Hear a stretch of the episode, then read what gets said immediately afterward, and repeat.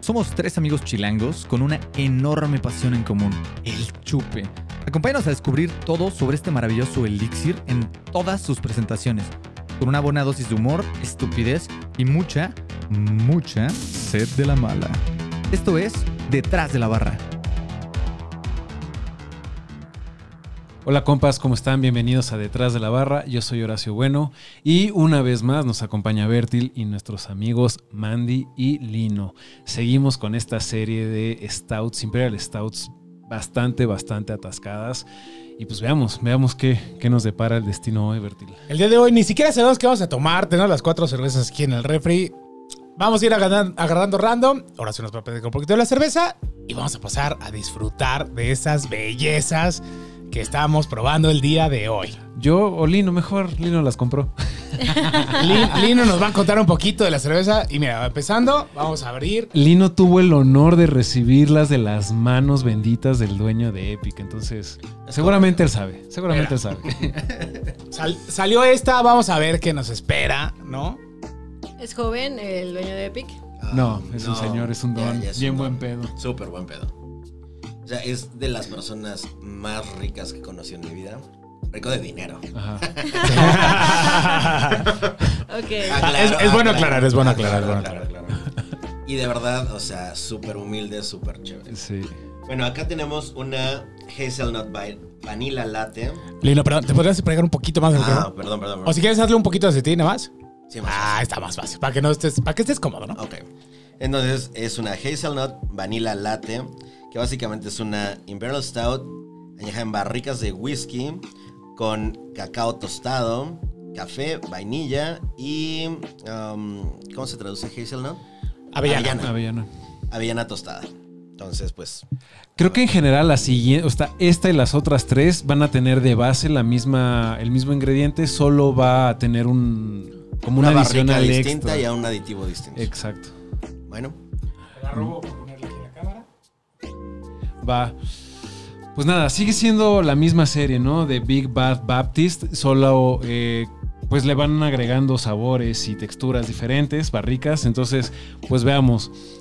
Estamos nerviosos, estamos un poco nerviosos porque como recordarán en el, en el episodio pasado, tuvimos una experiencia un poco ácida por ahí y tenemos la ligera sospecha y un poco el nerviosismo de que sea el mismo lote con diferentes a- aditivos. Pero bueno, creo que creo que es un buen momento para, para descubrirlo. ¿Qué es opinan? correcto. No, no, no tenemos otra opción. ¿Y dónde quedó el destapador? Ahí está. El destapador está aquí. Y pues bueno, a ver, señorita. Uy, la música está. Uh, Son Sofá Polo es muy bueno. Perdón, perdón. Jamás pegues la boca de la botella a la copa. Perdón. Oh, Porque a mí me da ansiedad. ¿Te da ansiedad? me da ansiedad. Como que un buen servicio. Perdón. Es más, mira, voy a aventar el, el siguiente. El servicio del lino. Ah, Enséñanos, enséñanos. Bien, este güey que no conoce nada. siempre cuando se lo vas a servir a alguien de frente, como que trata de que la etiqueta pues esté como que de frente para que la persona vea lo que le está sirviendo, Ya, ¿no? perdón. Tu copita siempre la vas a inclinar, 45 grados. Qué bueno que tuve jamás- bares y sabía este pedo. Y jamás, jamás pegues la botella, o sea, como que a la copa, por favor. La llegas como que a alzar para que le hagas como esa bonita espuma. Eh, la Qué copa belleza, perfecta. Qué belleza. A ver, Horacio, ¿aprendiste? A quiero, ver, quiero ver que Horacio haya Vamos aprendido. a ver, A vamos a a ver. ver la... Ya después de la Vela, clase. cabrón. No veo la etiqueta, hermano. No importa. Les Sí, tengo la buenas costó, la costó. Está bien. Bien. Sí, yo también desde que la olí. Mira, ve, ve su espumita cómo se va conservando y ve la que me sirvió Horacio. O sea, casi casi te están diciendo, Horacio, no vuelvas a tocar una cerveza en tu vida. Porque aparte es bien codo para servir el cabrón. Ay, güey. Un chorritito. Tú te serviste poquito, hermano. Un chorrito. Esta, esta nos va a volar la cabeza. Excelente. Son, son de las cosas que quieres escuchar cuando abres una botella así. Claro. Oye, pero préstame la botella para la foto porque... Ah, es que ya. claro. El Mira, Horacio, mientras- no sé qué. Mira, mientras Lido toma la foto, Yo ahí también va, la ahí quiero va. ¿no? O sea, la idea siempre, y también para los que están escuchando que a lo mejor y no saben como que esta parte de la cata y demás, pues siempre cuando les sirvan la copa, no luego luego la lleven a la boca. O sea, lo primero es como de Oler. O sea, hagan como que una primera olfacción, que es como lo primero que les sirvieron, a ver qué salió, ¿no? Lo que yo siempre recomiendo es como que agitarla un poquito para abrir copa y ustedes perciban muchísimo más todas estas partes, eh, pues, organolépticas, ¿no? Que les va a dar la cerveza. Ahí abre totalmente, van a encontrar muchísimo más eh, esta parte como más escondida, que siempre son como las frutas y demás. Hacen como que su primera eh, degustación, pero una muy pequeñita para que enjuaguen su paladar. Ok. Y la segunda ya, como que hacer el... ¿Cómo, hasta- cómo es el...? mm? Como el... Como el... Hace como un, como un sorbito, como que llegue un poquito hasta su nariz, pero que pase totalmente por todo el paladar y, y- y toda la boca, vaya. Es la idea. Y también el color, ¿no? Hay que verlo Mm. un poquito contra luz. Digo, en- eh, con las Imperial Stout luego no es lo más óptimo porque pues, tienen un color muy parecido. Pero No, pero sabes, sí lo puedes hacer porque muchas tienen como que antes de la espuma un destello. Hay muchas veces que pueden tener como un destello como rojizo y eso también es como parte de la cata ya visual. Ok, perfecto. En este caso, se come la luz esta cerveza. No, Sí. Es un no. hoyo negro. Es un hoyo Sí, negro. tiene Sí, todo de, negro. de hecho, desde la espuma, puedes ver que la espuma está muy pintada. Sí. O sea, es muy café la espuma, entonces Sí, sí, ya te da una idea. sí, las espumas pueden ser como, o sea, muy, muy blanquitas, color beige, algunas hasta... Nunca me tocaron rojizas como en la red y eso, pero algunas sí se ven como más cafecito rojo, ¿no? Por Sí, ese sí. destello que... Es como que más sí caramelo, tienen. Ajá. Exacto. Pero no, esa sí, pues tiene como que Esta su sí es color... pardo completamente. Ajá. Pues- Cheers, amigos. Cheers. Ya queremos probar esta cervecita. Yeah. Una vez más, un placer tenerlos aquí con nosotros. Un placer estar acá.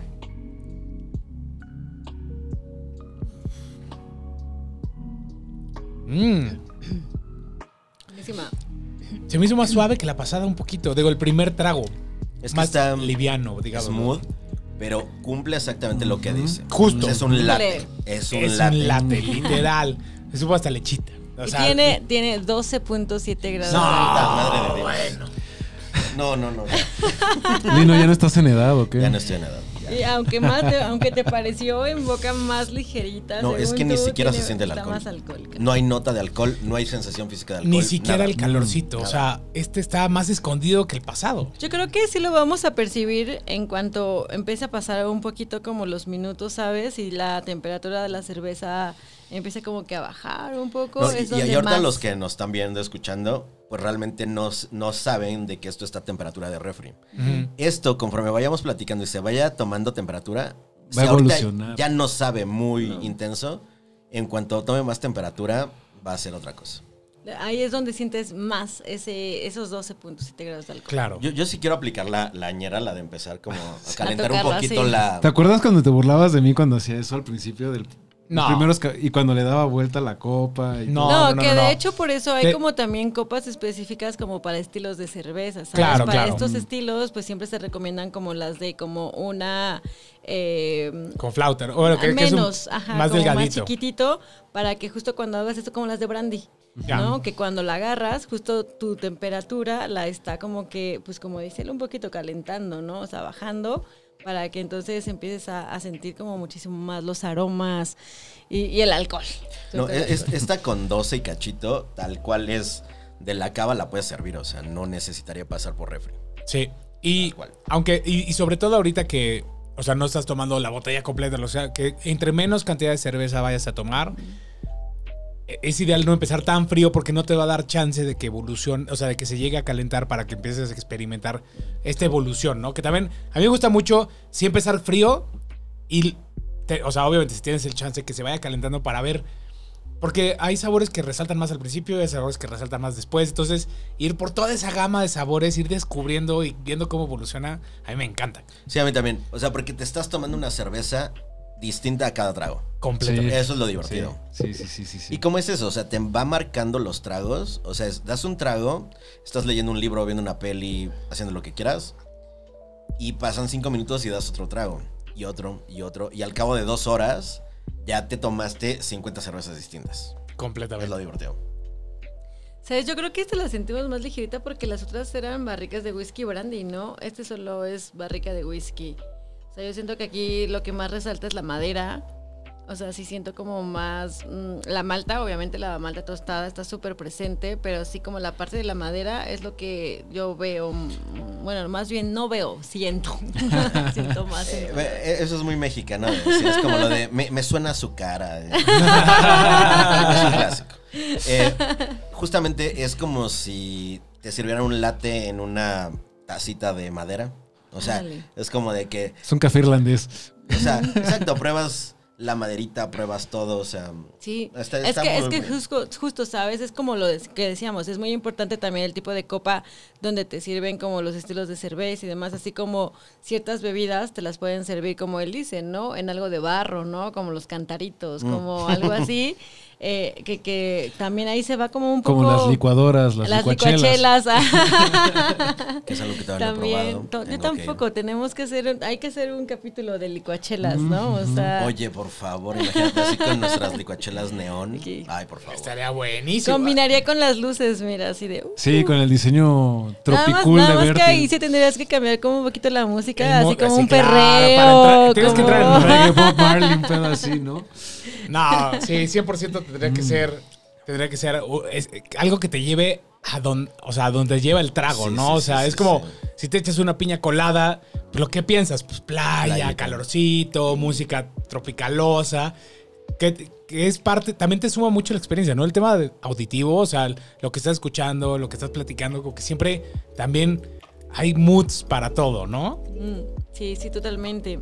Pero sí, igual ah, deberíamos de conseguir como las copitas, ¿no? O sea, como más tipo, como brandy, como stout, como Sí. que son copitas como más cáliz, ¿sabes? Como más Como así tulipán, ¿no? gorditas, ándale, y con el palito como más chiquitito para que tu, tu mano Para que no puedas agarrarla así, sino que la tengas que agarrar. Para No. que se den una idea, ¿han visto alguna vez las copas de Duvel? Más o menos es lo que estás diciendo. Pero ¿no? la- no las de Dubel, son Pero como- ah, ya. es que Dubel es un, es un lobo más. Un más intenso. es El, de gordo. whisky, diré el de coñac, es un globito más chiquito, más, más compactita. Sí, que no Y saque tanto. Esa funciona muy bien. Sin duda alguna, la tecu que tenemos acá es, Perfecta. es diseñada para cata, precisamente. Para cualquier O sea, hay mucha um, ingeniería detrás de esto, o sea, no es una figura al azar.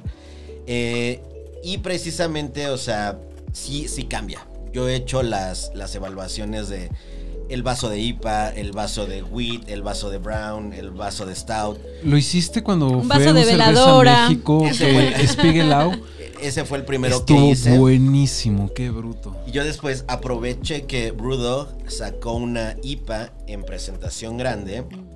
Y justamente hab- había acabado de comprar mi vaso de, de IPAs. Y tenía una pinta Nonic normal. Y le pedí tal cual a una amiga que me la sirviera.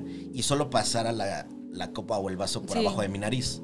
O sea, se notó durísimo. Sí por- se nota. Porque el vaso de IPA enfoca todo hacia tu nariz. Entonces. Sí. no deja escapar los aromas, sino que los enfoca directo. Y, o sea, imagínate, ella la pasó por aquí abajo. O sea, y se notó. O sea, porque evidentemente si yo tocaba ibas a ver la diferencia. Claro, claro. O sea, ella nada más pasó y en automático lo procesó. Porque Sí, la- además, ay, perdón. dale. No, no, yo iba a decir igual que las copas TQ son perfectas para cualquier estilo, para todo. La verdad es que yo las amo, yo trato de tomar como que todo ahí.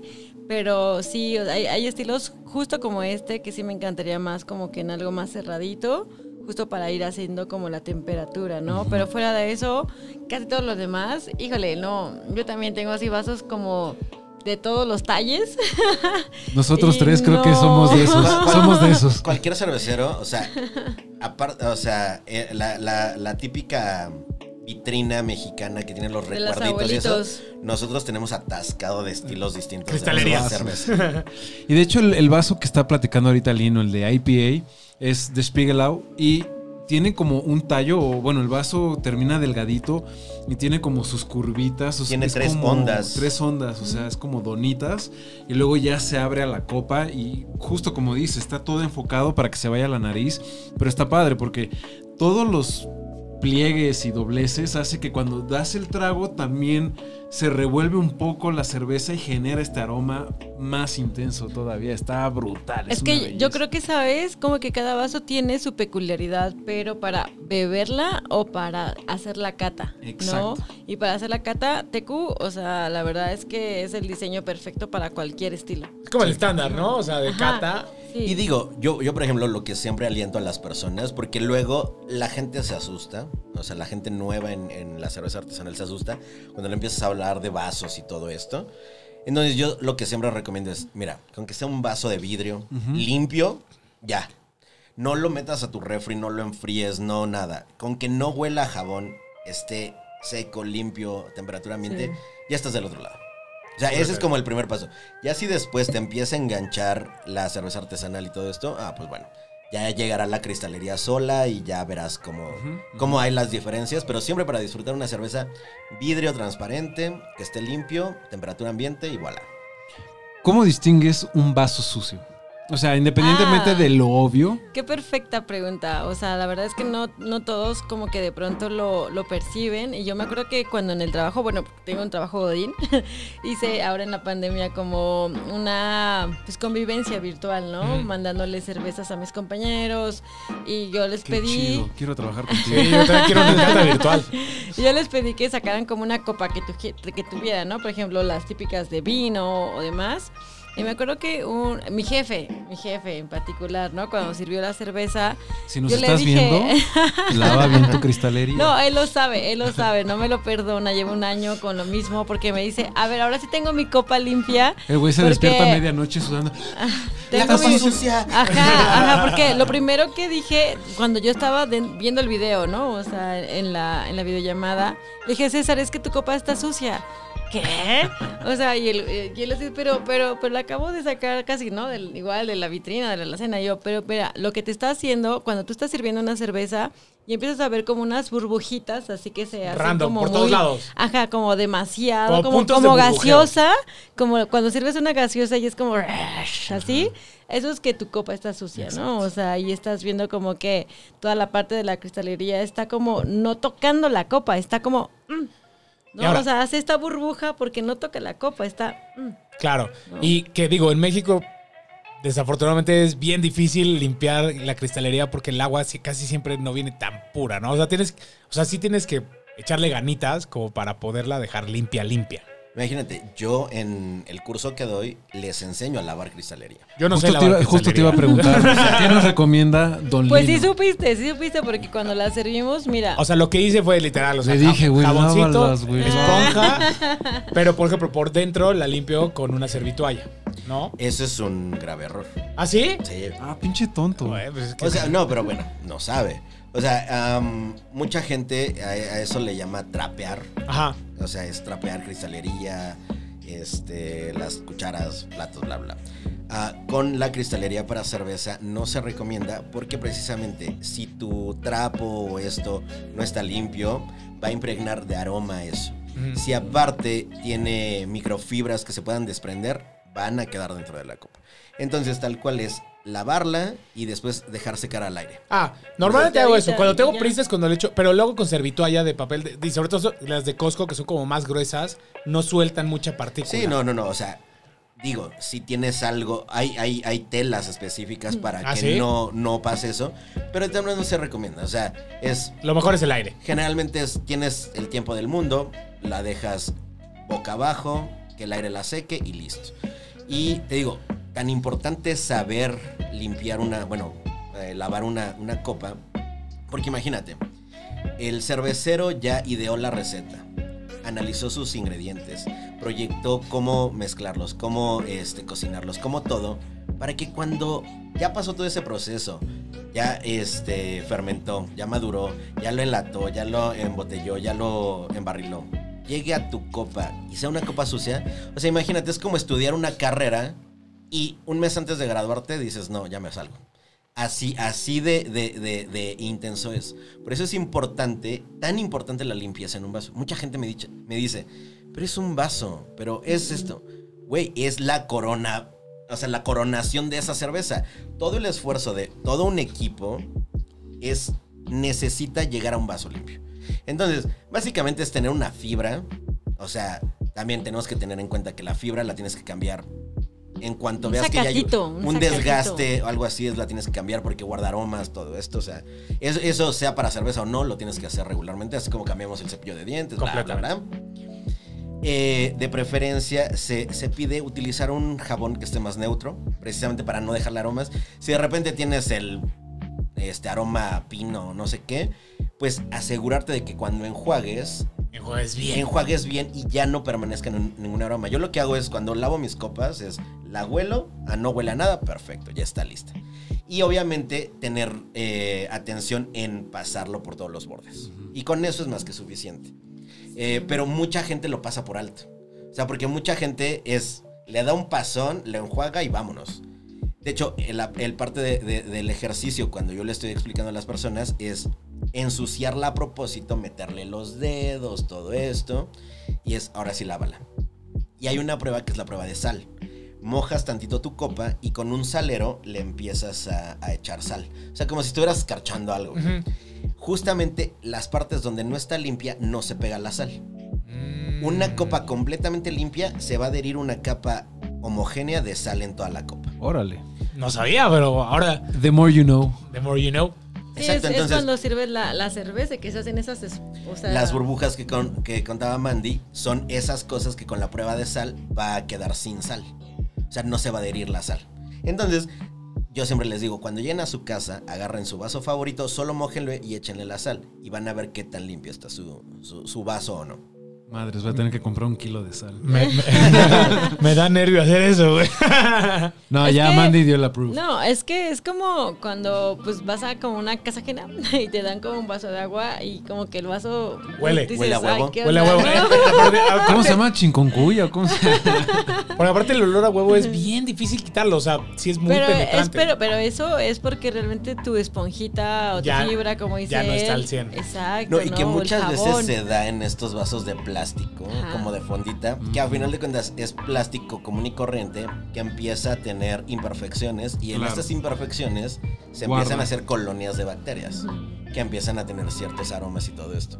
Por eso es que ese tipo de vasos no son nada recomendables. Lo, lo es bello de esto siempre es que es como. vidrio Ajá, transparente. Sí. exacto. La porosidad nunca. O sea, es difícil que se dé en el cristal, ¿no? Exacto. Sí. Nosotros acabamos de ir, bueno, mis amigas y yo, a desayunar a un lugar que es como medio fancy. Y le dieron a una de mis amigas un café en una taza que estaba llena de labial, ¿no? Que la neta, pues. No. Ajá, o sea que la neta, yo por ejemplo, o sea, si voy con una cafetería o a cualquier lugar, también me dan copas y yo sé que traigo labial y lo dejo manchado, la neta es que lo limpio, ¿no? Porque a mí me da penita entregar así como la copa toda llena de labial, pero que te den una, o sea, una Ya, copa. ya, que, que salga esa copa de la cocina es como. Ajá, dices, hijo, neta. o ¿Cuántas sea, manos pasaron para que llegara a tu mesa? O sea, Ajá, y el no que la vieron, recoge, o sea, el que la ahí lava. está todo el beso ahí Sí. pintarrajeado, ¿no? Sí, no, eso, eso sí, eso sí está muy sucio. Habla mal del lugar. Esa es la primera señal de que está sucia tu copa. No, bueno, es, si, si visualmente ya viste una mancha, estás en problemas si la serviste después ahí. O sea, e- ese es el primer filtro, ¿no? O sea, que la veas y digas, ay, güey, no, aquí hay una huella o aquí hay labial. Eso sí, Sí, no puedes no limpiarlo, ¿no? Sí, no, Sí. y todo esto la verdad es que nace de que el servicio de la cerveza, yo creo que es el primer filtro para poderla catar, ¿no? Perdón. Arruiné, Ah. arruiné- arruiné tu experiencia en un inicio. De hecho, yo por eso me enfoco más a capacitar a personal. Y no solamente al, al- al staff, sino a los dueños, porque muchas veces los dueños no tienen idea de qué se tiene que, cómo se tiene que lavar, qué infraestructura tienen que tener para que los el staff pueda lavar correctamente, pueda almacenar correctamente, porque luego um, me ha tocado lugares donde tienen racks de madera barnizados y ponen los vasos Al Boca abajo. boca abajo y básicamente se impregnan del barniz. Claro. Totalmente. Entonces, digo, todo este tipo de cosas, o sea, hace falta mucho en, en México. Por eso es que yo me he enfocado más a esto. O sea, todo lo que es capacitaciones de staff, o sea, desde cómo vender una cerveza, cómo acercarte con el público, cómo detectar de que tú como staff, si ves que sale de tu barra algo con estas burbujitas que comentaba Mandy, que ves que la copa no está bien lavada, es, güey, ni te atrevas a llevarla. Es, a quienes estén en barra, es, me sirves en otro vaso, güey, punto. O sea, y, y- y- y es entender que la, la persona que le vas a servir puede ser alguien que es su primera experiencia o es un experto. O puede ser Lino. Exacto. Exactamente, entonces no sabes quién, a quién le vas a llevar ese vaso. Entonces es bien importante respetar al cliente en, o sea, sin saber si es un experto o no es un experto. Claro, y más porque está comprando un producto que realmente no es económico. Es un producto premium. Y que Exacto. aparte es especializado. El Exacto. servicio tiene que ser especializado. Por eso es mi intención de que lo, el staff que está ahí se vuelva especializado. Claro, o sea, no, no estás esperando ir a un restaurante estrella Michelin que te den un plato sucio, que, que esté batida, batida la presentación. Es igual, o sea, es, es literalmente com- comparable, ¿no? Pero Porque- fíjate, o sea, ahí tú hablas como del platillo. ¿Qué pasa cuando vas a un restaurante así Michelin, no? Porque yo he ido a algunos donde tienen cerveza artesanal y la cerveza artesanal te la sirven, o sea, horrible, horrible. O sea, te la sirven casi casi en un tarro, eh, así como congelado y tú dices, neta, me vas a servir ahí esta cerveza que me estás cobrando aparte 200 pesos cuando yo la compro 50, o sea, ok, va. O sea, y que aparte te la sirvan justo con la boca pegada aquí y estén haciendo esto. La o cosita. Horacio. No, no, no, güey. O cositas Le voy a hacer una perdonar. Le voy a ¿eh? hacer una playera Horacio para que la usen en el podcast así como sirvo mal cerveza. así, güey, no sé, güey. Ponerle Mi servicio su cono es de la vergüenza. O sea, Sí. Lino habla mucho de como que toda la parte que hace como en los tap no, o lugares especializados de cerveza artesanal, pero a veces también las cervecerías como que pierden un poquito que tienen también que educar a la gente de esos restaurantes donde están vendiendo su cerveza. O sea, porque realmente ahí va un público que no es especializado en cerveza artesanal. Llegas, dices, va, me pido una y ves todo el servicio así en un vaso casi casi hasta escarchado, o sea, cuando dices, no, o sea, no puedo, ¿no? O sea, realmente ahí yo sí tengo un conflicto entre que los lugares tampoco se prestan a recibir una capacitación por parte del cervecero, ¿no? Sí. No, y aparte es que cuesta. O sea, yo, por ejemplo, yo he ofertado mis servicios a N cantidad de restaurantes que no son especializados. Y precisamente es como de, oye, mira, pues la plática te va a costar 3 mil pesos por una hora. 3 mil pesos para hablar de cerveza es como de, sí, güey, está baratísimo, güey. O sea, Sí. no mames. O sea, y la gente todavía no se cree que debe de haber esta especialidad en cerveza. O sea, y justamente, o sea, lugares súper fancy, la chingada. O sea, son fancies en la, co- en la comida. Pero en todo lo demás, y no solamente en la cerveza, en los tragos, la chingada. O sea, de repente le dan en la madre a cualquier destilado, cualquier Cualquiera. cosa.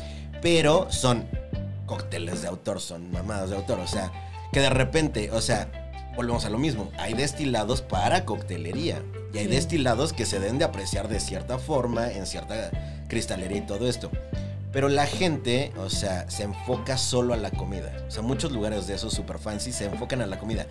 Cuando realmente el servicio debería de ser en todo. Deberían de tener un especialista en todas las áreas. Pero, Creo que comida y vino es lo más. Ajá, sí, como que ahí se corta todo. pero, pero a la vez el vino también, o sea, hacen No, sí, unas cosas garrafales. Ay, sí, no, no sé, güey. Yo como no sé de vino y decir, pero lo que sí sé es que, y porque lo ves, muchas personas nada más van y compran lo más caro porque pues es lo más exclusivo, ¿no? Y, y no es porque quieran esa experiencia, sino porque quieren el, ah, es que yo lo tomé ahí, ¿sabes? Y- La foto de Instagram. Exacto, entonces la gente como que también... No todo el mundo va por a, ex- a experimentar la comida o el trago, la cerveza, sino que van porque es lo que hay que hacer, ¿no? Y entonces ahí dejan que, estos lugares se salgan con la suya bastante barato, ¿no? Y ahí es donde no está esa exigencia porque no, muchas veces no hay el conocimiento del, de- de- del público que apenas, o sea, en México apenas vamos empezando con la cerveza artesanal, la verdad, es que... Y, y aún así, hay pocos expertos de vino y hay menos expertos de cerveza y sobre todo en lugares tan de renombre así, no le ponen la prioridad que debería de tener porque la gente no se los exige tampoco. Mira, yo, yo, yo un problema que tengo muy cabrón con, con el público en general mexicano es que se dejan guiar mucho por el, el renombre y esto. O sea, y me refiero desde un puesto de tacos hasta Puyol, por ejemplo. No son críticos, no analizan, no nada. Ah, por ejemplo, yo tengo un pleito cruzadísimo con el borrego viudo. Todo el mundo dice, están Estoy de huevos, son la mejor cosa del universo. Hijo de la chingada. Son los o sea, peores tacos. Te son enferma, horribles, te son una enferma puta horrible. porquería de tacos. Sí. Pero la gente, solo por mamar de, a las 4 de la mañana hasta el culo subir su historia de que estoy en el borrego viudo. Es, no mames, o sea, mejor cómprate Un burrito del Oxxo. un burrito de Oxxo. Te lo juro. Está- Te lo juro, yo prefiero. Yo nunca he ido al borrego viudo. Yo, y la gente No sabe. No, y la gente sabe. O sea, tú, tú vas y te dicen, ah, es tu primera vez aquí. Bueno, tal vez te enfermes. Brother, ¿qué- ¿Tanto qué- así? ¿por qué me traes aquí? Oye, la gente se enferma, madre es está famoso. atascada. Y está atascada. O sea, la gente, o sea, y se deja guiar. Yo tenía una exnovia que me decía, güey, tienes que ir a los chupacabras. Y yo, ok. Fui a los chupacabras, qué cosa más pinche asquerosa. Pero el lugar estaba atascado de gente. Entonces, es lo que yo le digo a la gente. Desde que vas a la esquina a comerte una torta de tamal, analiza la textura, analiza qué, el, el- el ratio de, de carne y salsa que tiene el tamal. Analiza eso, tómate la delicadeza. El mexicano tiende a Lo que hay. O sea, se lo mete a la boca y ya, y ya. No, no analiza texturas, no nada. Y aparte le echa limón a todo. Entonces, es que esa es la solución. O sea, como, como no estás acostumbrado a ciertas cosas, como, pues tápalo. exacto. Enmascara los, las cosas que no están tan bien. Es a lo que yo siempre que, que doy alguna clase o algo así, les digo, deténganse a analizar. Yo ya tengo esta costumbre de que cualquier cosa que me sirven en un vaso, en una copa, sea agua, me lo llevo a olfatear. O sea, ya no puedo evitarlo. Sí. O sea, la comida no, pero en cuanto me sirven algo, si es pasta, checo que esté al dente. Si trae eh, alguna carne, checo que esté bien cocida dependiendo de la carne que es. O sea, todo esto, o sea, creo que es bien importante como consumidores en general analizar lo que te estás llevando a la boca. O sea, ya no podemos ser este típico mexicano que solo se mete las cosas por saciar el hambre. O sea, tenemos que, desde unos tacos, o sea, porque hay de suadero a suadero. Hay de suadero, suadero, hay de tripa a tripa, O sea- hay de campechano a campechano, hay de todo. Por eso tienes tus tacos favoritos, porque aunque no lo pienses, empiezas a probar y de repente dices, ah, este sabe mucho mejor que el pasado. Y es justo esto, nada más lo- muchas veces lo haces como inconsciente, ¿no? Pero ya cuando lo concientizas dices, no, es que esto sabe mejor, esto me cae mejor. Y hasta a veces es nada más cómo te hace sentir después, sobre todo en comida, ¿no? Que hay veces que si está mal condimentado, te da gruras. Y si no, o sea, son cositas que si le pones un poquito de atención, te cambian un poquito la experiencia. Claro, pero es bien importante aterrizarlo conscientemente. Completamente. Ya no, ya no hablen de tacos porque la verdad es que la gente no sabe que esto se alcoholiza, o sea, estos 12 grados y Sí, los no, 11, no, no, a ver, los 11 pasados que la, la plática ha evolucionado y, no estamos hablando ni, ni tantito o de cerveza. y- y güey. la verdad es que como que lo, o sea, la- lo, lo más chido de cuando uno bebe esta cerveza es como de el pronto de Casa Toño. Vamos a Casa Toño. ¿Verdad que O sea, sí? sí, no. Yo soy súper como- casa de Toño. Yo también. Yo hoy o sea, ya casa es de como de. Necesitamos taquitos ya. O sea, ya a esta hora de, de esta chela ya necesitamos No, y faltan taquitos, cuatro. Oye. No. De hecho, vamos, vamos lentos, creo, Vamos muchachos. lentos, sí, sí, Este, sí, sí, pero sí. bueno, mientras podemos pasar a los ratings de detrás de la barra para esta hermosa cerveza que nos tomamos el día de ahorita. El día de ahorita, güey. El día de ahorita. Ya, ya, ya están güey. pegando. Ya Ah, está pegando. Al 100 está. no estoy. Pero, Te sobra un chorrito. Dale, dale. dale, dale. Este, ¿por qué no regalas, Lino, tu calificación de drinkability? Um, esta sí me quedo en el 4.35. Ay, voy, voy a intentar cortar la corcholata. güey. 35.4859 Solo, 63. solo era la mamá. Pero sí, este, sin duda esta es más compleja que la que, la que vivimos antes.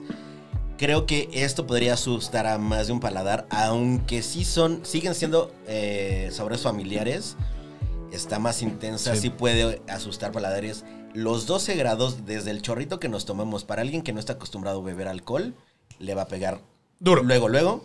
Entonces, eh, sí me quedo ahí. O sea, sigue siendo disfrutable, pero para un público general, sí van a decir, ¿qué, ¿Qué- carajo es esto? ¿Qué es esto? Yo Andy. le doy otra vez, igual que la anterior, como un 4 o 5, la del episodio anterior, porque me cumple todo. O sea, me cumple todo, desde el aroma, o sea, la espuma que hizo que, miren, o sea, la copa todavía se puede ver como los estragos de esa espuma, que me encanta justo que la cerveza haga eso. Como O mancha. sea, que son como las piernas, le llaman, el ¿no? de Bruselas. Ajá, exactamente. Ese alcoholito que sigue pegado a la copa, eso, eso me encanta. Bueno, mira, justo ahí se ve. Ahí se ve, ¿no? Cómo Sí. está en la copa arribita. Y la verdad es que me cumplió totalmente. O sea, es- esto es lo que yo conozco como Epic. Muy bien. Sí. Literal, lo acabas de decir. Esto es lo que conozco de Epic. Creo, creo que yo me voy a quedar en cuatro también. Siguen siendo cervezas de nicho. No creo que cualquier persona pueda agarrar una de estas. Sí, desde empezar desde el precio. ¿No? No, no, no creo que sea accesible o, o que sea para todos. ¿Cuál es el precio, Lino? Lo dejamos en privado. No, está, está bien, dilo, no pasa nada. Al final es para que la gente Inbox. sepa. Inbox. no, no, no. Inbox. Suponiendo, en Estados Unidos, ¿cuánto cuesta una botella de estas? No, o sea, esto, o sea, tal cual en un liquor store son 200 pesos, pero ya llegando a México, y México, todo México. esto, o sea, No, no, cu- no cuesta 10 dólares ni de broma. sí, ¿cómo no? Esto no. ni de Sí, por el tamaño de Epic, sí. Pero en México, en México. No, pero en México, o sea, yo, yo, yo, Yo yo, he o sea, pagado que, 600 pesos o sea, para arriba. que, por ejemplo, la para quien yo trabajaba, pues precisamente éramos súper chiles de Dave y la importación que se hizo, o sea, pues era súper regalada. Aún así, estas botellas estaban entre 250 y 300 pesos. O sea, ya puestas en México, todo esto. Pero para el cliente, yo siempre No, no, pagué no, para el no, no, no, para el 600. distribuidor. Para nosotros. Ah. Ya cuando la vendes, o sea, era de 600 para arriba. Sí. Es que O sea- solo, si lo vendes en 250, 300, Estas ya cuando la vendes, le tienes que sumar el cuarenta y tantos por ciento de impuestos. Es que eso es, es- es la desventaja de México y de, de traer cervezas. Es- es un o sea, tú vas a Estados Unidos y dices, ¿un Six 10 dólares? Y son tal nivel de... Es como... Exacto. Pero bueno, regresando, cuatro, cuatro corcholatas. Creo que está bastante compleja. En lo personal a mí me encanta, pero no creo que sea para todos. Fíjate que yo en Drinkability la voy a castigar un poquito más. Yo sí le voy a poner un 3.5. Nada que ver con el overall, ya saben. O sea, el overall va a ser otra cosa, pero sí se nota esos 12.5 o 12 punto y cacho de alcohol. La intensidad, sobre todo la permanencia en boca, conforme lo vas consumiendo, si te vas saturando un poquito más. Y digo, seguramente traemos el paladar un poquito dañado de las dos que ya nos tomamos. Y de aquí para adelante se va a volver todavía peor. Pero sí tiene una permanencia en boca y una intensidad un poquito más, un- un- un- unos pasitos arriba de la pasada. Este. Y sí tiene esta complejidad que no es tan fácil de entender y de, de- de- de- de tomar. Que ya en el overall es otra cosa. Pero entonces, Drinkability le voy a poner un 3.5.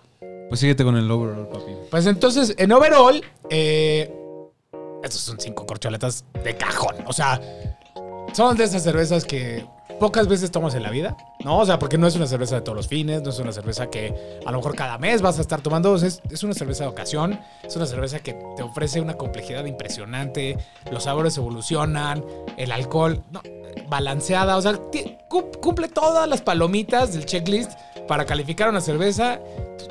Cinco corcholatas de cajón. Cinco. Sí, o sea, no, no hay más que decir. O sea, cumple con todo, realmente no decepciona. Al contrario, sorprende. Entonces, cinco total. Igual me voy con 5. Cinco cerrado, papá. Es, es, es de esa cerveza que no, no tienes ni que pensarla. No, ni que pensarla. Es de esas de que nada más porque es ilegal casarse con esta cerveza. Es ilegal. Bueno, no sé si aquí en México sea ilegal casarte con una cerveza, pero vamos a pensar que. En Japón puedes. Bueno, me tendré que mudar a Japón. Pues bueno, a ver, veamos, veamos qué selecciona la mano santa de Bertil para nuestra segunda cerveza de la, del día. Bueno, del episodio. Sí, del episodio. Del día, del día ya vamos en cuatro. Y las, el, el problema es que las siete que van a ver el día de hoy fueron en un día. Entonces, si nos ven un poco más dañados de lo normal, denos chance. Estamos celebrando. Celebrando que es Hot sale. Hot sale, Eso. Estimado Lino, ¿por qué nos platicas un poquito de esta cervecita? Esta es una Vanilla Brandy Barrel Aged Stout. Ay, güey, esa le traigo O una. sea, que básicamente es una Imperial Stout añejada en barricas de brandy con cacao tostado, café y vainilla. Como lo mencionamos hace rato, ¿no? Todas traen como la misma base, solo van cambiando algunos detallitos. Aquí, por ejemplo, cambia el, el- la, La barrica. Por ejemplo, a mí las cervezas añejadas en brandy me vuelven loco. O Creo sea, que yo nunca había probado una específicamente añejada en brandy. A mí lo que es brandy y oporto son mis barricas favoritas. O sea, Tienes es- que ir a probar el whisky añejado en Oporto que tengo. desde Mérida me estoy saboreando eso, entonces Que ya nos inviten, ¿no? O sea, Sí, que claro. ponga Claro. fecha Horacio, porque solamente mira puro Puro güey, bla, bla, güey, bla. ajá, y de que sí vayan y que presume su cama y no, no vemos Me claro. parece correcto, me parece correcto. Pues si no tienen nada que hacer el próximo domingo. El próximo domingo. mm, no, amárralo, amárralo. Agarra, agarra confianza, papi.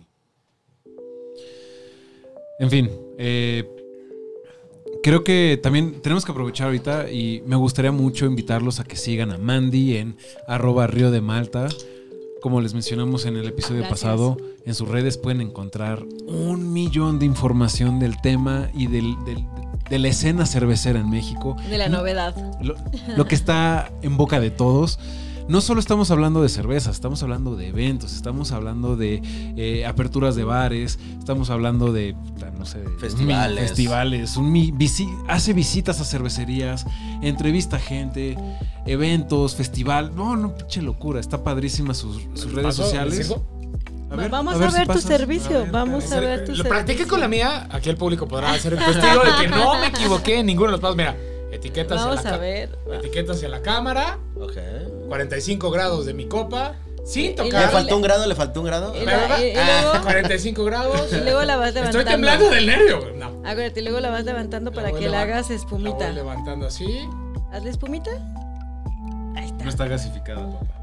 Pero no sé si es la cerveza, güey, porque. Es muy probable que sea la Ahí cerveza va, ahí va, mira, por, Poquito a poquito. Digo, porque la mía el tampoco grado espuma, alcohólico ¿eh? pues no a veces no ayuda. La mía tampoco hizo espuma. No sé si, no sé si es más bien un tema de la cerveza. Lo intenté. Puede ser el grado alcohólico también, o sea, este tipo de cervezas a veces es Mira, muy tampoco le salió tanta. Y, Poquito más. y, y lo- y serví más energético. Más agresivo, Ajá. ¿verdad? Sí, también, o sea, debemos de compartirles que las cervezas ya muy alcohólicas es muy probable que la Hagan menos espuma espuma. Exacto, ¿no? O sea, sí. También hay estilos como las sour, las Berliners Weiss, que la Está- espuma Lino va a cae llorar. muy Algo, algo pasó que Lino va a llorar. Ya, Estoy preocupado. Estoy ¿no? ¿Está consternado. Sour. ¿Está sour? Está sour. Entonces, Es la, barrica del brandy. Sí, la ¿verdad? barrica Porque la brandy. primera cerveza también, También era Ah, brandy. Ajá, exacto. A lo mejor por eso no salió tampoco espuma. A lo mejor y por eso te digo que no es como que un tema de contaminación, sino de la barrica, ¿no? Que te aporta ese tipo de características. Es que, o sea, digo, o sea, el brandy sí aporta cierta acidez, Sí, de hecho. pero No a este nivel. no a este nivel. O sea, la, la fauna que Ok. estaba en esas barricas. Entonces ya podemos. Ya, ya identificamos. Mira, en este Horacio sí hizo un buen de espuma. Sí, ¿eh? la sirvió desde O sea, acá, güey. Préstamela para la foto de todas maneras. Sí, no, bueno, hay que, hay que cumplir con los pasos del cervecero. Oye, y en lo, y en lo que Lino ah, hace su deber como cervecero, también vayan a visitar a Lino. Lo pueden encontrar del- de martes a sábado en Tap Room de Paracaidista, ahí en La Juárez. ¿En qué, en qué calle está mi hermano? Ah, Liverpool. Liverpool. 45. Al lado de la eh, librería de Benjamin Franklin, creo que se llama. De... Está unos, Ajá. está a unos pasitos del Metrobús Hamburgo. Exacto. Un gran tap room. Saludos a Adrián Monfort que nos debe una visita. Nos debes una visita. Nos Marquito. dejaste plantado. Nos dejaste Tres veces. Tres, dos veces, dos, Ah, veces, dos. Dos veces. Dos veces. Pero está bien, güey. No hard feelings. Sí, la verdad es que está muy padre el tap de paracaidistas, está como relajadito.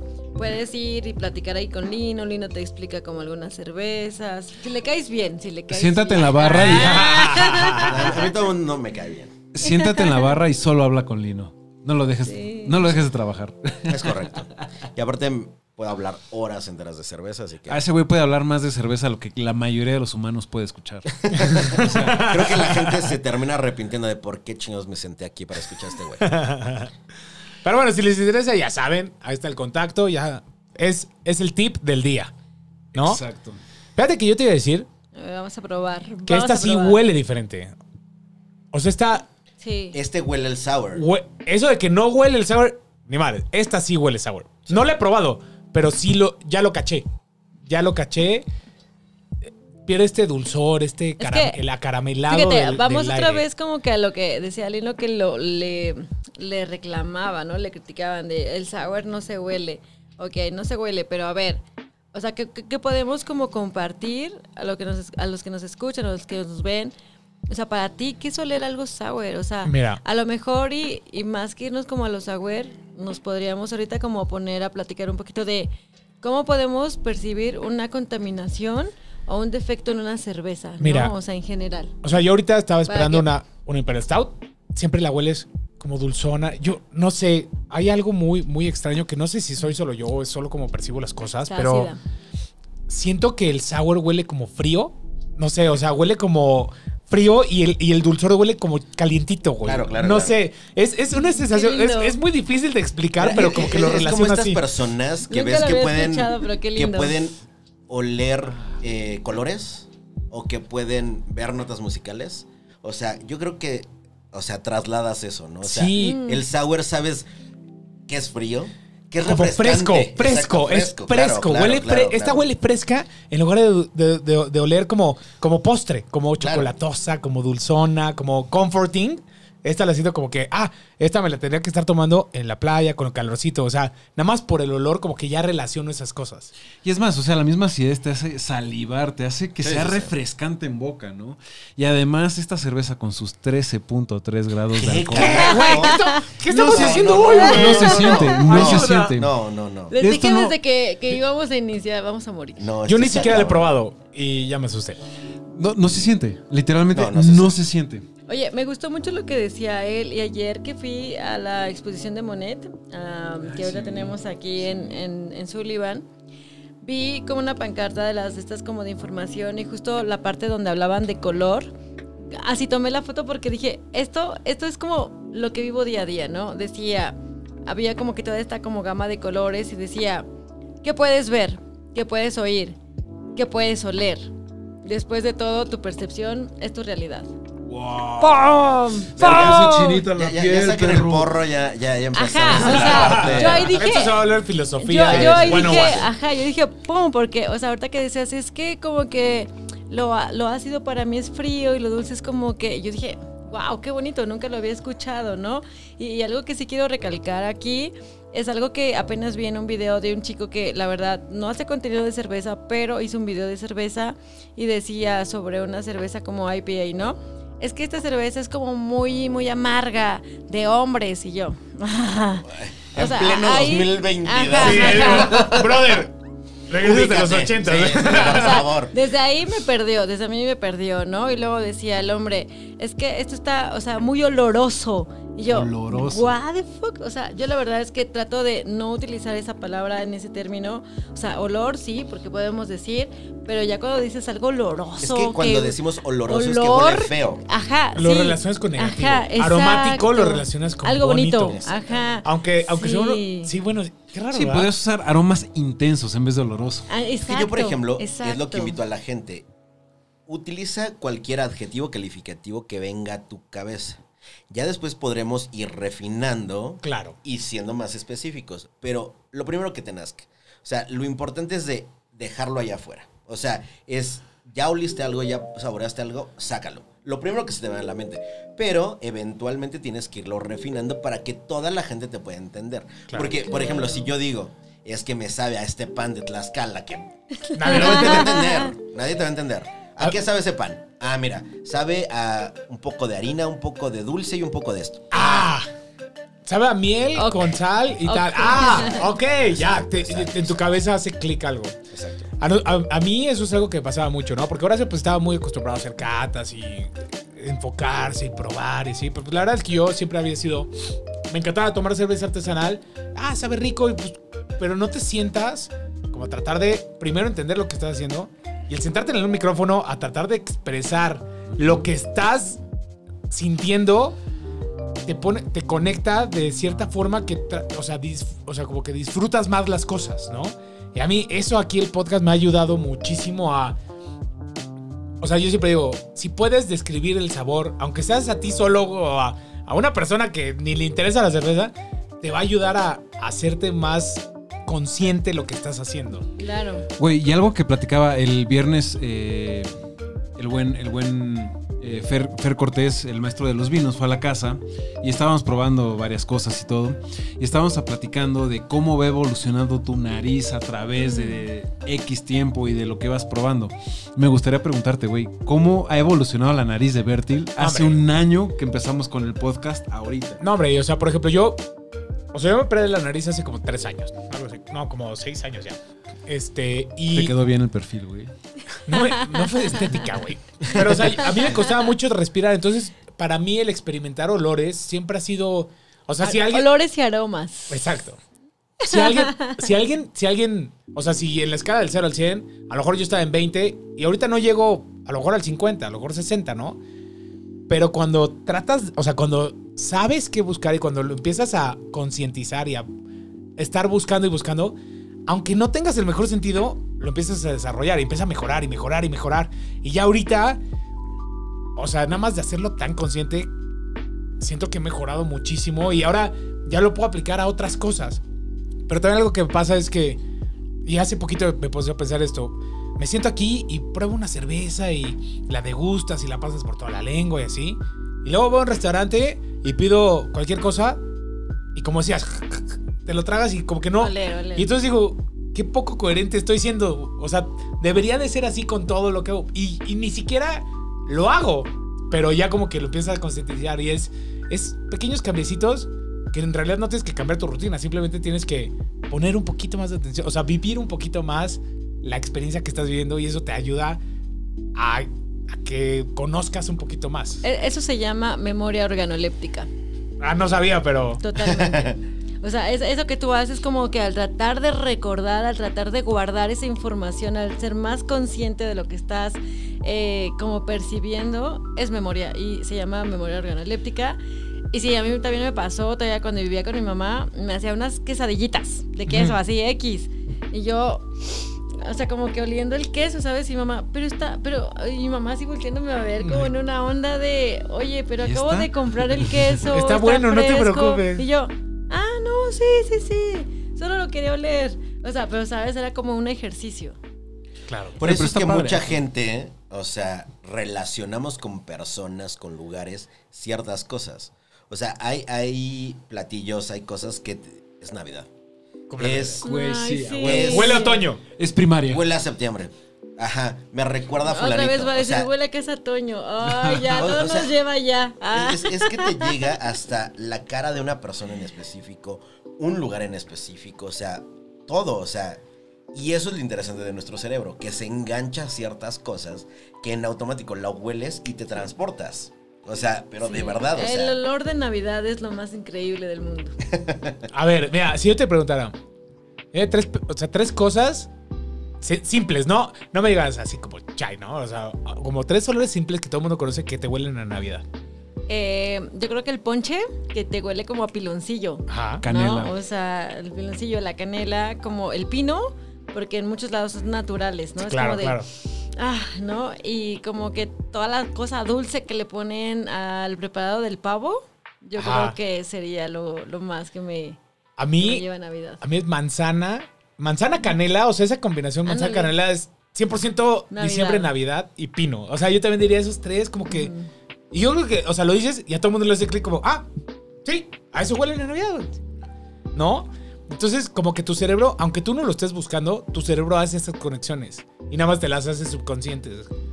Y bueno, ahí también nos podemos ir como que ya a, a irlo como haciendo más particular, porque a lo mejor en otros países la Navidad es diferente. distinta. Ah, claro. Entonces ahí hacen otros platillos, ahí elaboran como que otras cosas que la Navidad pues los lleva, por ejemplo, simplemente a lo, a lo mejor y al nevado, ¿no? O sea, como que yo no sé la verdad realmente cómo, sea, sabemos cómo huele un bosque mojado, frío, pero yo no sé a lo mejor si el granizo o la nieve como tal en algunos lugares tenga como un aroma particular. A Sí, mí, sí huele- sí a mí- diferente. a mí, por ejemplo, tengo muy marcado que yo cuando salgo así el 31 de diciembre después de la cena, siento que huelo el frío.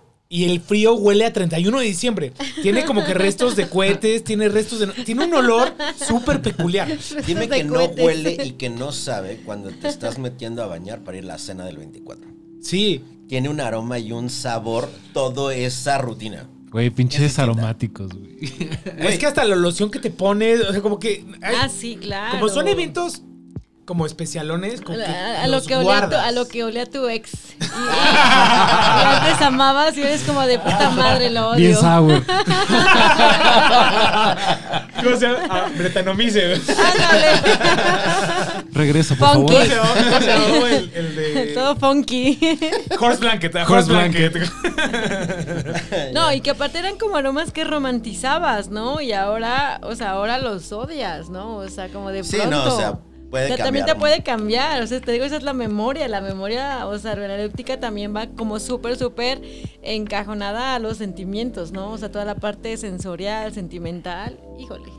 Yo, por ejemplo, acá para ponerme más romántico con la cerveza, A perro. siempre me he dado cuenta que la gente que empieza a consumir cerveza se vuelve más consciente con su entorno. Sí. Eh, son personas que se empiezan a guardar la basura, eh, empiezan a respetar altos, empiezan a ser más conscientes, más empáticos, más todo. Porque, te lo juro, el tomarte la delicadeza de olfatear, saborear, o sea, frenar todo tu caos para enfocarte a esto, lo empiezas a llevar a tu vida diaria.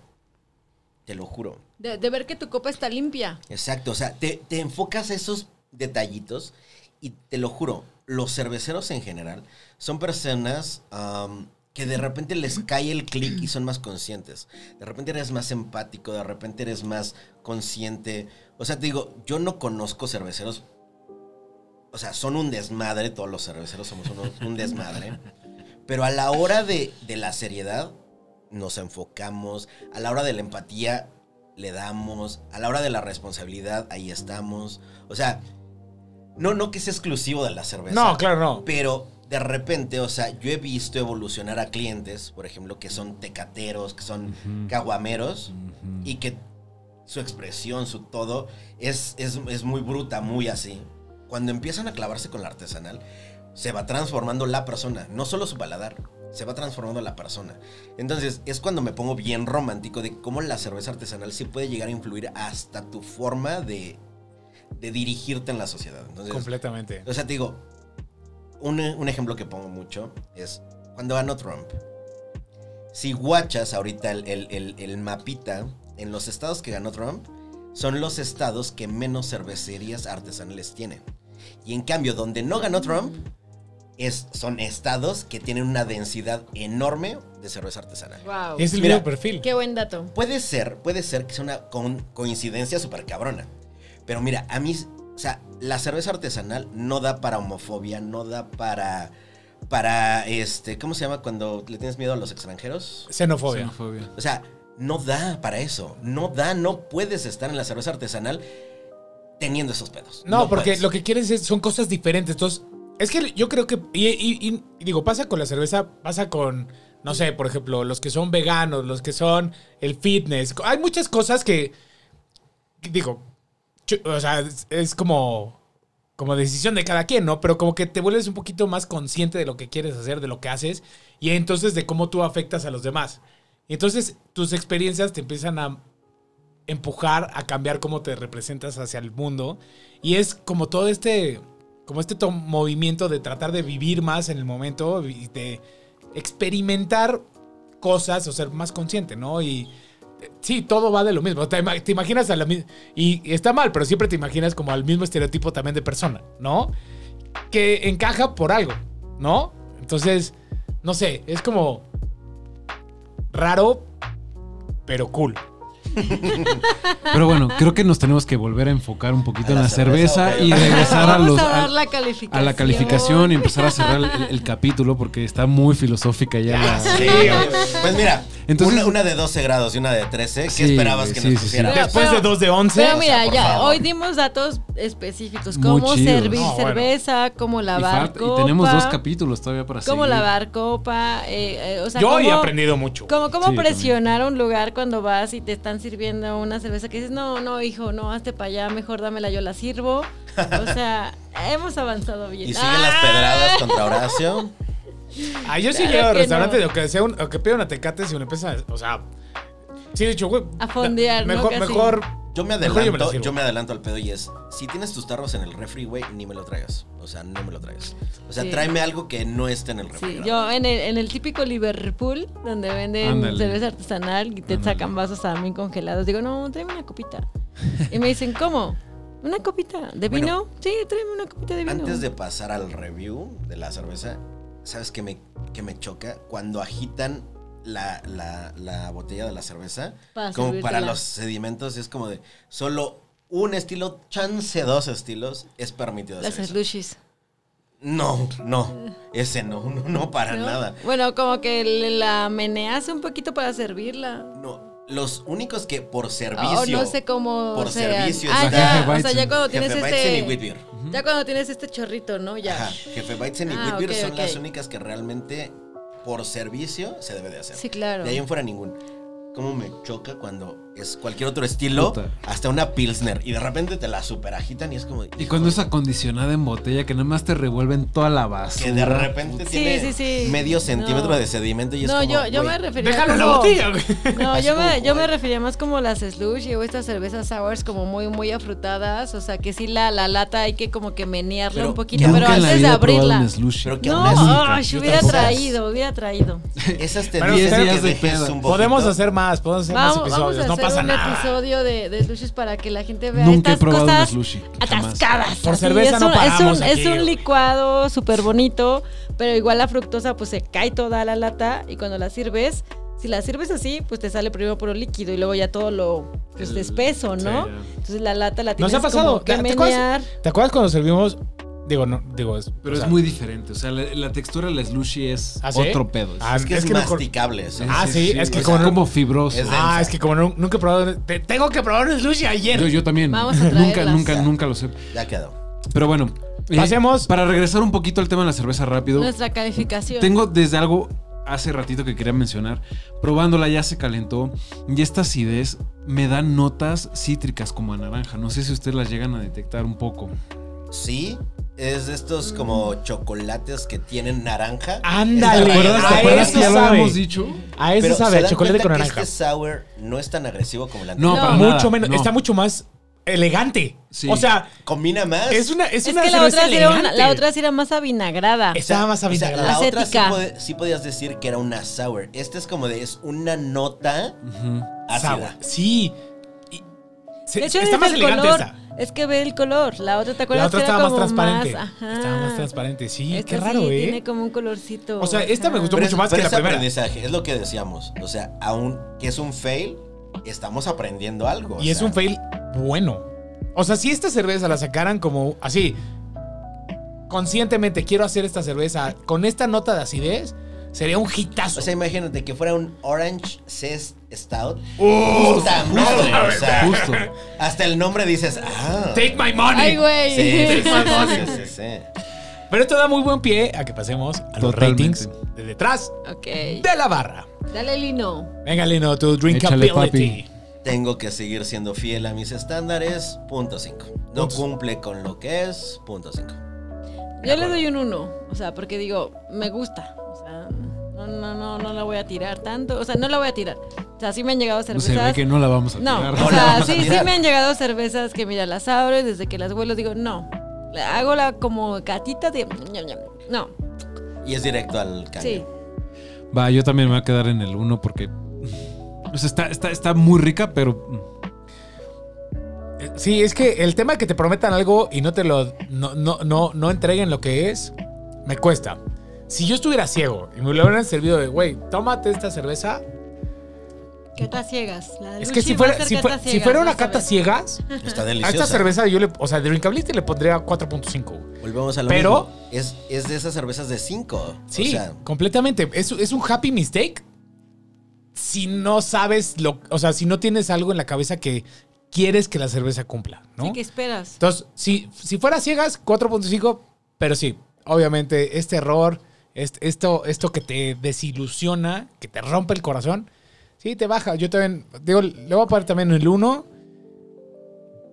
Que bueno, Sí, va- sí. vamos a recalcar que es un error de la cerveza que a lo mejor no estaba controlado. No, completa, a ver. O sea, y es que una no se- cerveza no podían desde saber. el 2019. No podían o sea, no podían saber. Las barricas son de brandy, las barricas a veces no se pueden ni siquiera controlar, o sea, ¿qué, qué, qué nos está dando, no? O sea, tanto en aroma. La otra era más como de cuerpo y de como ya paladar, y esta fue como desde el aroma, ¿no? O sea, esta, Es lo que ejemplo, decíamos. El ¿no? aroma Ajá. sí huele sour, pero el sour en el gusto es menor. Mucho más elegante, mucho y en más cambio, la liviano. otra era súper intenso el, el aroma y no detectabas el sour, pero el sour predominaba Ajá. muchísimo Sour. más.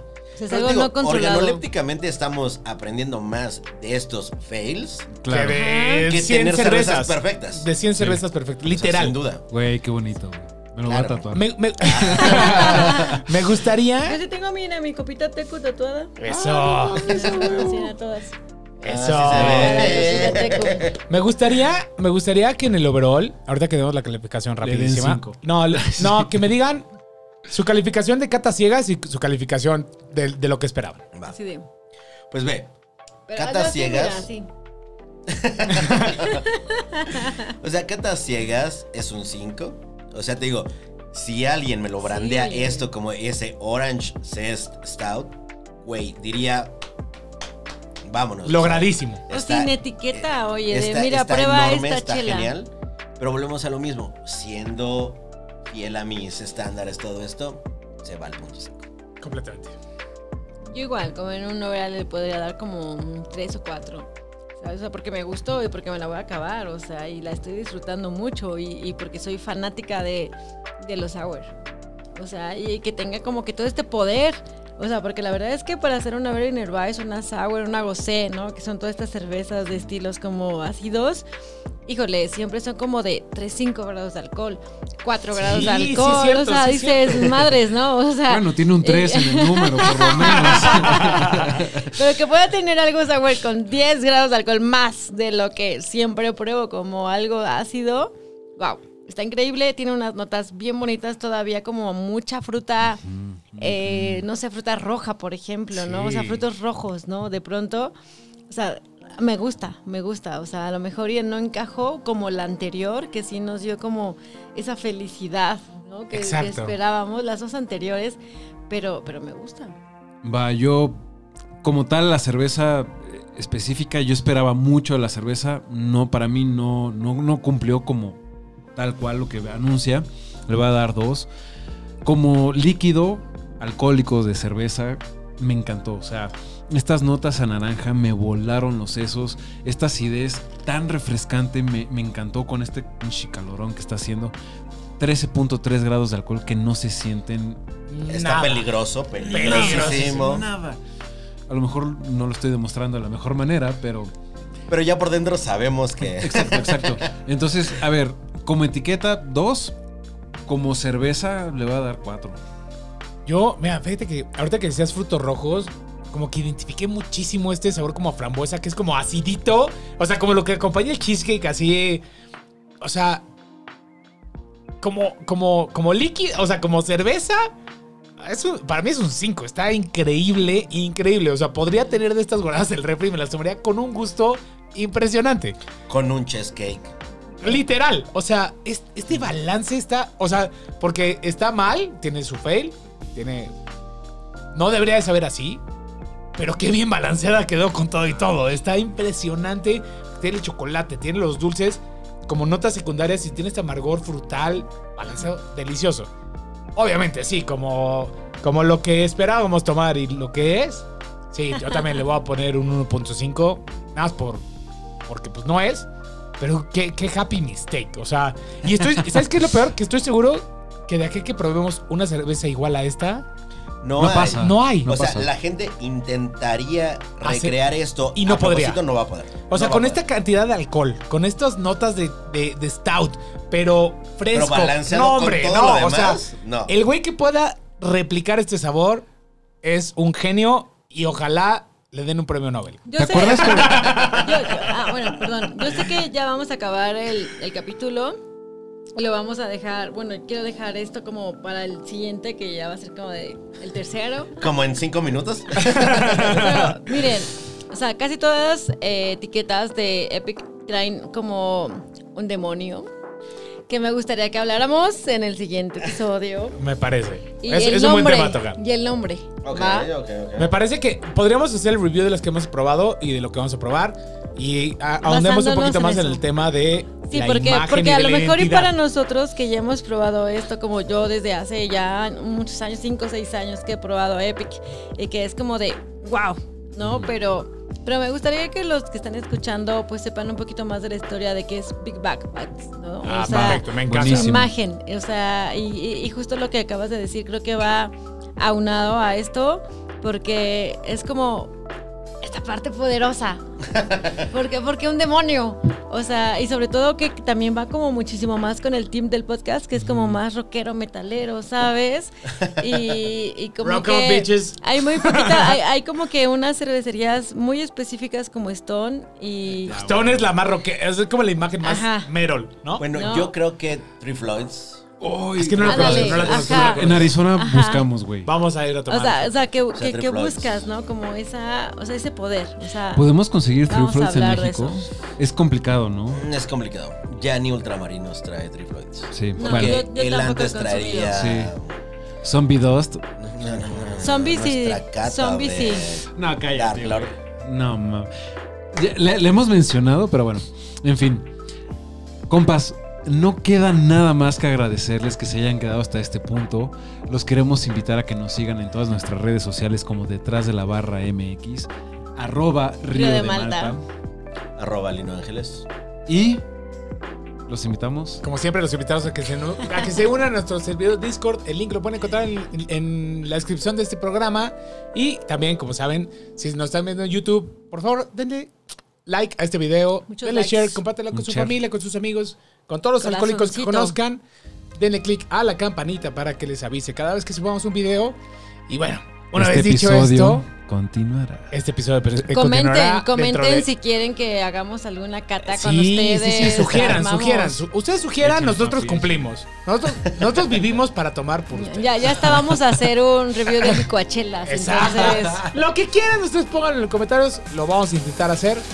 Y pues bueno, una vez dicho esto, nos estamos viendo Detrás de la barra. bye.